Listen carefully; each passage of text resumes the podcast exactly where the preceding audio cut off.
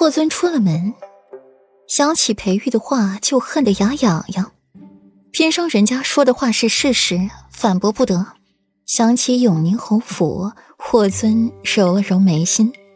每次去永宁侯府，那左菲菲都要迎上来，弄得他都不好和长安好好说说话。裴玉站在院子，望着霍尊走远，才转道回了七云轩。和四殿下说什么了？裴玉刚沐浴出来，就看到了那画本子，脸一阵红一阵黑的，把一旁的小丫鬟吓得够呛，连使唤了人把这些画本子收起来，自己则捧着一本杂艺志看了起来。不同于那些画本子讲的是风花雪月的爱情故事，倒是一些灵异鬼怪，倒是别有风趣。裴玉看到顾阮手里的书。眉毛一挑，怎么看起这书来了？先说霍尊来干嘛？别转移话题。霍然懒得搭理裴玉，见着他便没好脸色。自然是听说为夫伤重，特意来探望为夫。莫不是软软也以为为夫同你一般人缘不好，生病了都没人来探望？倒打一耙练得炉火纯青，分明是你上人拦着，不许旁人来探望的。顾阮深呼吸一口气，让自己不和裴玉计较，转了画风，问起了选秀之事。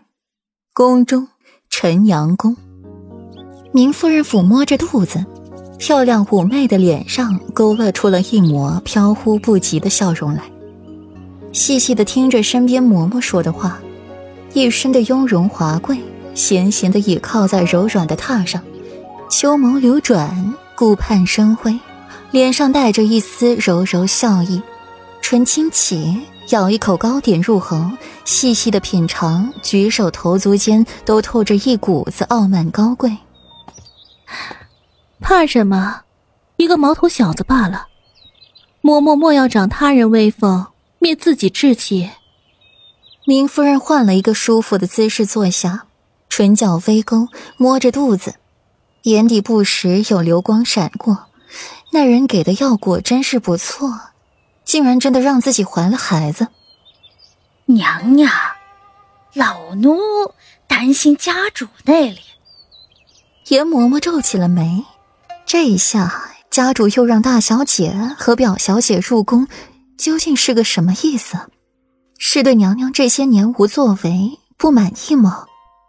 哼，家主，家主算什么？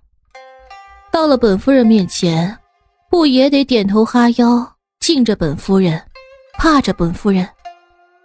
明夫人不甚在意，提起欧阳靖，熠熠生辉的秋眸冷下了几分。他这个好哥哥呀，娘娘，欧阳家毕竟是您的母家。严嬷嬷心口一紧，娘娘这是不打算管欧阳家了？本夫人知道。本夫人为欧阳家做的够多了，连温若影都死了，怕欧阳靖还要本夫人如何？明夫人说话声音越重，到最后更是蒙上了一层薄怒。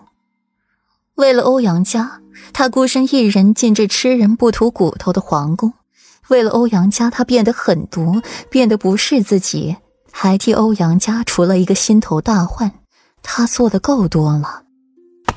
娘娘，这话可不能乱说啊！严嬷嬷厉声制止了明夫人。娘娘，小心隔墙有耳。哼！明夫人冷哼一声，扭头不愿理严嬷嬷，闭上眼睛不愿再说话。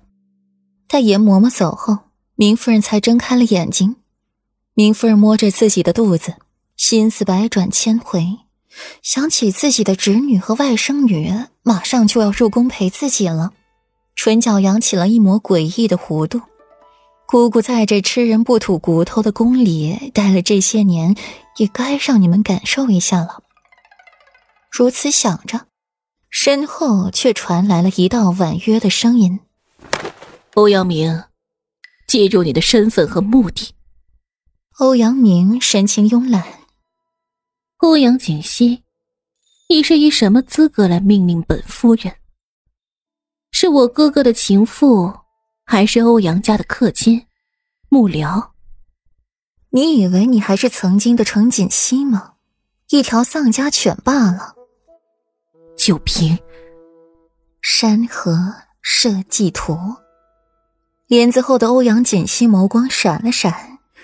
他原先也是以为这山河设计图是假的，只是那位高人说世间确有此图，并且流落到了东巡皇室。